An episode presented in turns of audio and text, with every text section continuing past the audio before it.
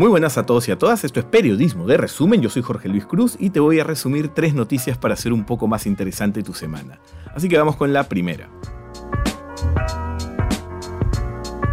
En el Perú se han cumplido seis meses desde el inicio de la cuarentena y queremos aprovechar esta fecha no para recordar los hechos más significativos en este tiempo, sino para enumerar las tres mentiras más disparatadas que se han hecho viral desde que comenzó la pandemia.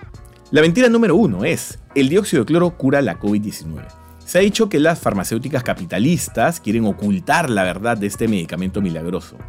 Si en verdad funcionara para curar algo, las farmacéuticas capitalistas ya lo hubieran empaquetado bonito, sacado del camino a la competencia independiente y se habrían hecho aún más ricas con su venta. Así funciona, para bien y para mal, el capitalismo. Autoridades sanitarias de Estados Unidos, Canadá, de toda Europa e incluso del Perú han advertido que el dióxido de cloro no es una medicina, sino es un tipo de lejía industrial. Además, cada vez hay más casos reportados de intoxicación por su consumo. Pero el miedo, en vez de hacernos acudir a pócimas mágicas, debe impulsarnos a respetar la cuarentena en la medida de lo posible, conservar la distancia social y usar mascarilla cada vez que salgamos a la calle. Y la mentira número 2 es, el 5G difunde el coronavirus. La OMS ya ha explicado que no existe hasta la fecha ningún estudio que haya demostrado que esta tecnología cause algún daño en el ser humano. Pero lo que sí jamás se va a demostrar es que esparza algún virus. Las enfermedades no se transmiten por ondas. Lo llamativo es que muchas de las personas que repiten esta mentira en el Perú especialmente hacen campaña para retirar las antenas de Internet en la calle. Lo que no te cuentan es que en el país aún no se ha instalado ninguna antena 5G hasta el momento. ¿Ven cómo una mentira se sustenta en otra mentira? Y la mentira número 3 de este recuento es, nos van a inocular un microchip con GPS a través de la vacuna de la COVID-19.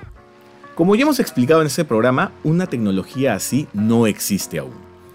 Además, porque un chip instalado en nuestro cuerpo, si no nos mata por contaminación, nos obligaría a recargarlo permanentemente. ¿Qué chip rastreador obliga al rastreado a recargarlo? Porque ningún microchip funciona sin una fuente de energía. ¿Ven lo fácil que las teorías conspiranoicas se desbaratan cuando ponemos a prueba la lógica que las sostiene? Porque una cosa es tener espíritu crítico y otra es ser ingenuo y creerse todo lo que los videos de YouTube nos recomiendan.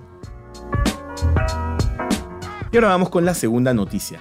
La NASA ha aprobado los cohetes más grandes jamás construidos que espera utilizar en su futuro sistema de lanzamiento espacial. La puesta en marcha de los cohetes se realizó este miércoles en el estado de Utah, en Estados Unidos, dentro de las instalaciones de Northrop Grumman, una empresa contratada por la NASA para su fabricación. Esta prueba ha sido parte del programa Artemis, que tiene como objetivo poner nuevamente a un astronauta en la Luna en unos 5 años y en mínimo una década permitir los viajes tripulados a Marte. Y ahora vamos con la tercera noticia, que en realidad suele ser una recomendación. Netflix estrenó esta semana Parasite, la multipremiada película del director surcoreano Bong Joon-ho, que este año arrasó con los premios Oscar. Se trata de uno de los films más importantes del siglo XXI, una cinta inteligente, con mucho ritmo y que además tiene mensajes muy sugerentes en cada escena. La verdad, se las recomiendo muchísimo. Pero si están más con ánimos de una serie y aún no la han visto, les recomiendo Cobra Kai, la serie que retoma la historia de la cinta Karate Kid 30 años después y que hasta el momento viene recibiendo solo críticas positivas.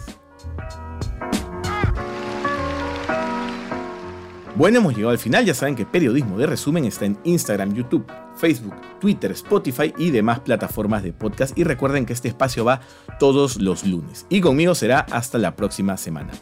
¡Chao!